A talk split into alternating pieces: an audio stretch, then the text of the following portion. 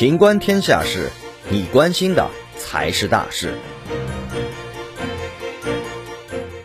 大连凯旋大厦明火已扑灭，无人伤亡。八月二十七日十六时许，金浦新区凯旋国际大厦发生火情，接警后，新区各相关部门迅速启动应急预案，消防、应急等部门第一时间赶赴现场，协调组织救援。截至八月二十七日二十三时许。大厦火情明火已扑灭，现场正在清理残火，无人员伤亡。凯旋国际大厦位于金浦新区金马路西山入口处，是一栋公寓楼，目前在住四百一十九户，共八百一十八人。经社区电话联系，逐户逐人确认和消防救援人员逐层摸排，大厦内未发现被困人员，无人员伤亡。另据了解，其他善后工作也已有序展开。楼内住户均已妥善安排到宾馆等临时居住地。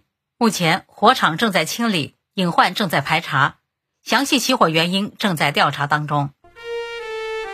本期节目到此结束，欢迎继续收听《秦观天下事》。